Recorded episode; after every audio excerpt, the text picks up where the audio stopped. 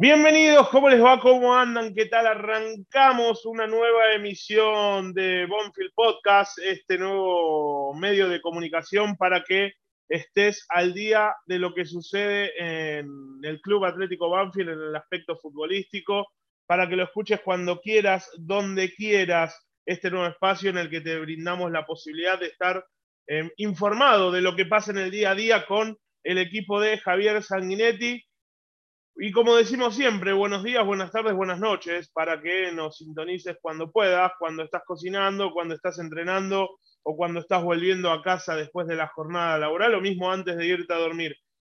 Arrancamos un nuevo episodio para analizar un poco eh, lo que es el presente futbolístico del equipo de Javier Sanguinetti. No estoy solo, obviamente estoy acompañado, como siempre, de mi amigo el señor Marco Giorgetti. Marquito, ¿cómo estás? Buenas tardes, buenos días, buenas noches. ¿Cómo va, Jota? ¿Cómo le va? ¿Bien? Ah, pateando, pateándola. Veo, veo que hoy está más tranquilo ahí su ambiente. Hoy está tranquilísimo, pero me llamaste en un momento mejor imposible. Mejor imposible, perfecto. A ver, antes de, empezar a, charlar un poquito con vos, Marcos, voy a, a, basarme en algo, en algo que mencionó Sanguinetti después de la derrota con Platense y que eh, va a ser un poco el hilo conductor de, este episodio, y es la frase que dejó, tocamos fondo. Así definió Javier Sanguinetti el presente futbolístico de Banfield, en el que viene de una dura derrota con Platense 4-2, en el que el nivel futbolístico quizás no es el, deseado, el, el, esperado, bien, que suma ya eh, desde el partido, después de la victoria con Unión de Santa Fe, suma cinco partidos, si no, si no, me, si no le erro la cuenta, San Lorenzo, Talleres, Argentinos, Estudiantes, Patronato y Platense, seis partidos sin ganar, de los cuales tres fueron empates y tres fueron derrotas. Eh, es, la seguidilla de resultados que, que tiene Banfield en, este campeonato y que lo tiene ubicado en la eh, vigésimo tercera posición, con apenas siete eh, con apenas eh, ocho, puntos. No, ocho puntos, ocho puntos, ahí está, no, estaba, no encontraba la columna de los puntos acá en, la tabla, con apenas ocho puntos en este campeonato. Y sí, la verdad es preocupante. Es preocupante sobre todo lo que se ve en, en cuanto a errores conceptuales, errores individuales, que no es que quizás de un partido, sino que se repiten jornada a jornada. Hay cosas buenas para remarcar, hay cosas buenas para resaltar, pero también hay cosas que preocupan y llevan a Sanguinetti a, tomar esta decisión de, definir el presente con la frase tocamos fondo. Sí, creo que, que eh, spoileando las conversaciones que tenemos por fuera de esta grabación, porque lamentablemente somos amigos, Em, y los partidos los vamos comentando en vivo, eh, creo que vos eras más, un poquito más positivo que yo, incluso, de lo que había pasado. Para mí la última derrota del sábado fue lapidaria. Me parece, y coincido, me alegra, lo único que me alegra de toda esta situación es que el técnico sea consciente de cuál es la situación y lo haya dicho tan eh, con las palabras justas. Tocamos fondo, me parece que la derrota del último día es estar en el fondo efectivamente. Es el peor momento de San como el DT, con todos eh, los atenuantes que puede llegar a tener con eh, el plantel actual que tiene y todas las cuestiones, las lesiones y todo lo que se pueda decir y la mala suerte y todo lo que se pueda decir, es evidentemente un momento que se está eh, en el fondo de la tabla y del rendimiento. A ver, ¿por qué yo soy un poco más positivo en, base a lo que vos decís? ¿Por qué no soy tan dramático como, como sos vos o, o algunos de nuestros otros amigos que tenemos en común. Porque son momentos, son rachas, son procesos que dentro del, año y pico de trabajo que lleva Sanguinetti podía llegar a pasar. Le ha pasado a todos los equipos, a todos los entrenadores, a todos los jugadores. Simplemente, obviamente, que lo que hizo en los primeros dos campeonatos que estuvo al frente, la Copa Diego Armando Maradona y la Copa de la Liga Profesional, eh, se vio algo que quizás muchos no esperaban en ese momento. Y que ilusionó, eh, no solo en los resultados, sino en la manera de jugar del equipo. Eh, y lamentablemente, en este, en este campeonato, en este torneo de la liga profesional, hay también cuestiones que llevan a, que el rendimiento del equipo haya mermado como mermó. Lesiones, ausencias, niveles bajos. Y, vamos a empezar de, atrás para adelante, porque en la Copa Diego Armando Maradona, todos pedían a Alexis Maldonado para la selección y estaban ilusionados con el nivel de Lolo. Y hoy son algunos de los apuntados. Sí, sí, Maldonado, apuntarle a Maldonado para mí no tiene ningún justificativo. Pero entiendo dónde vas. No, a ver, sí, a ver, la falta que hace Maldonado el otro día, que termina la tarjeta amarilla, es muy infantil. Y pudo haber terminado en roja. Y yo creo que Maldonado, en el nivel que mostró la de Copa Diego Armando Maradona, no lo hubiese hecho. ¿Se entiende a dónde voy? Entonces, empezando de atrás para adelante, Coronel para mí sigue siendo de lo más regular. Sí, los últimos partidos sobre todo.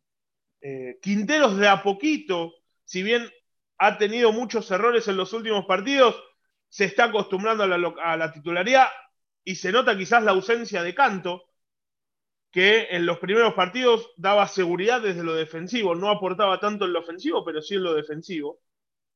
En la mitad de la cancha es donde más sufriste, porque obviamente se siente la ausencia por la partida de Martín Pallero, pero se te lesiona Galopo para este partido, tu pieza fundamental en el medio, el que le daba equilibrio tanto a la defensa como al ataque, se te lesiona y lo perdés para todo el semestre, que era Alejandro Cabrera. Lautaro Ríos tiene cosas interesantes, pero todavía le falta. Entonces, como que está tratando de reacomodar la mitad de cancha. Dentro de lo negativo, lo positivo, la aparición de Jesús Dátolo con el nivel que lo viene haciendo. Y, y para mí, creo que la llegada de Nicolás Domingo cuando se ponga a punto va a ser fundamental.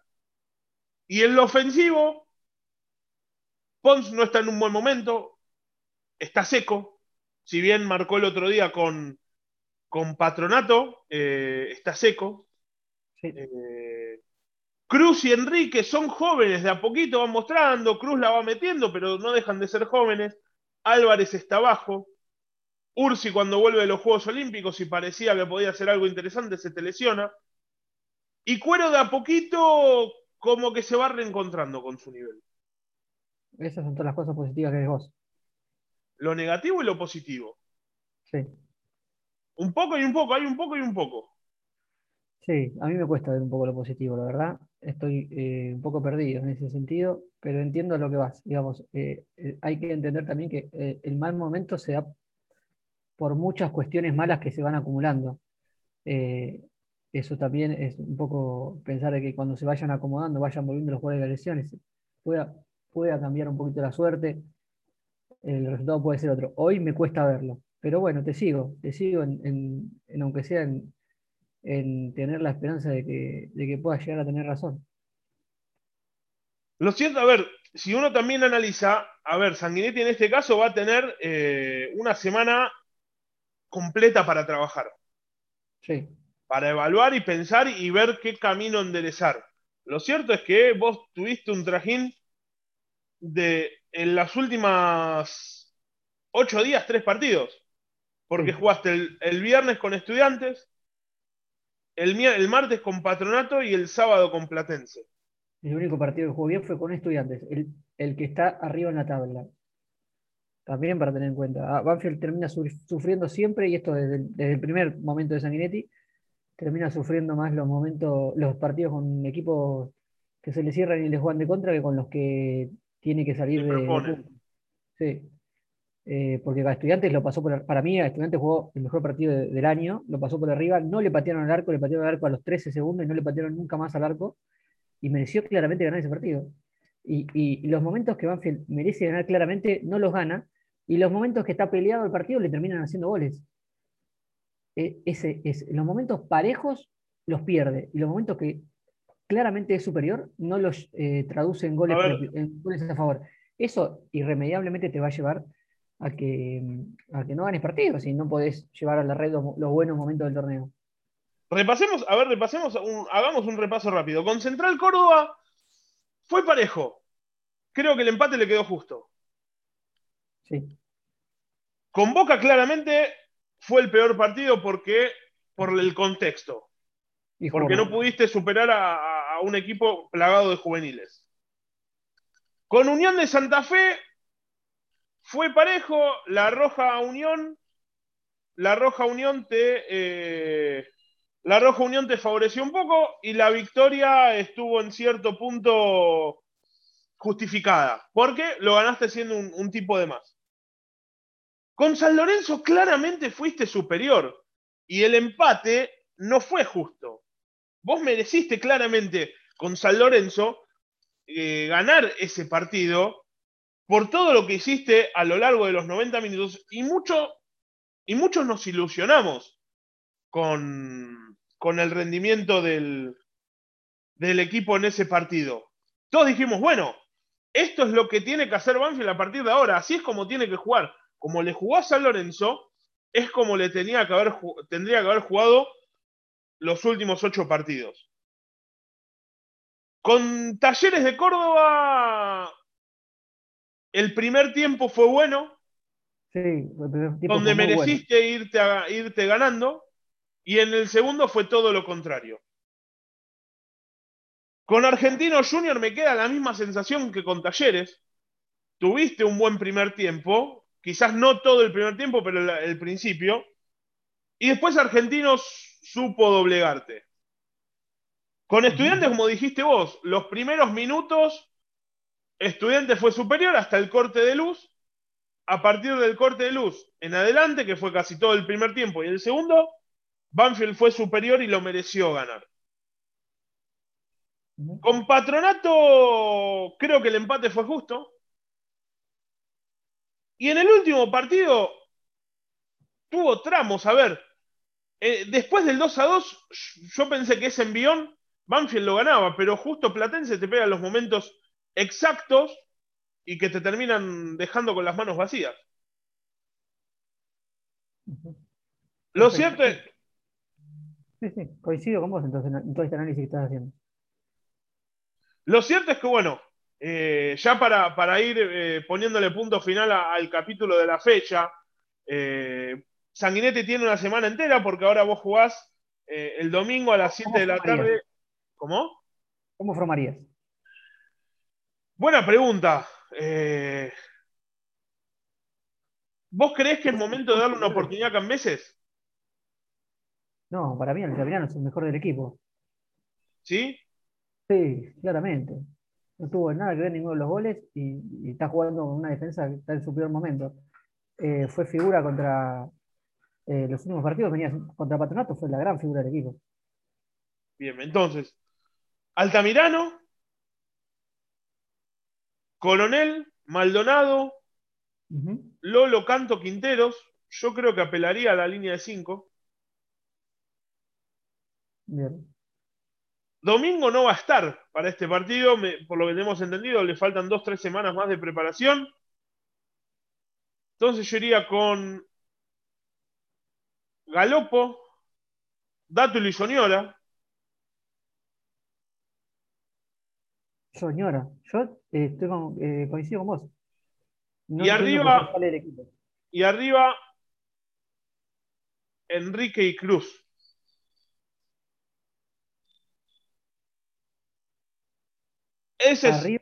Enrique y Cruz. Lo sacás a Pons y eh, desistís de los extremos.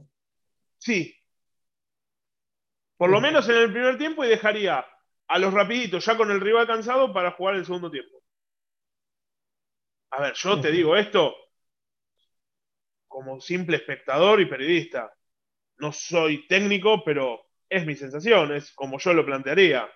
Ahora, lo que pueda llegar a plantear Sanguinetti de acá el domingo, es un incógnito, un plantel que volvió ayer a entrenar eh, y que recién hoy podría empezar a preparar la semana para el partido, ya que tiene por delante, eh, no, perdón, sí, hoy volvió a entrenar día lunes, tiene por delante eh, seis días para trabajar.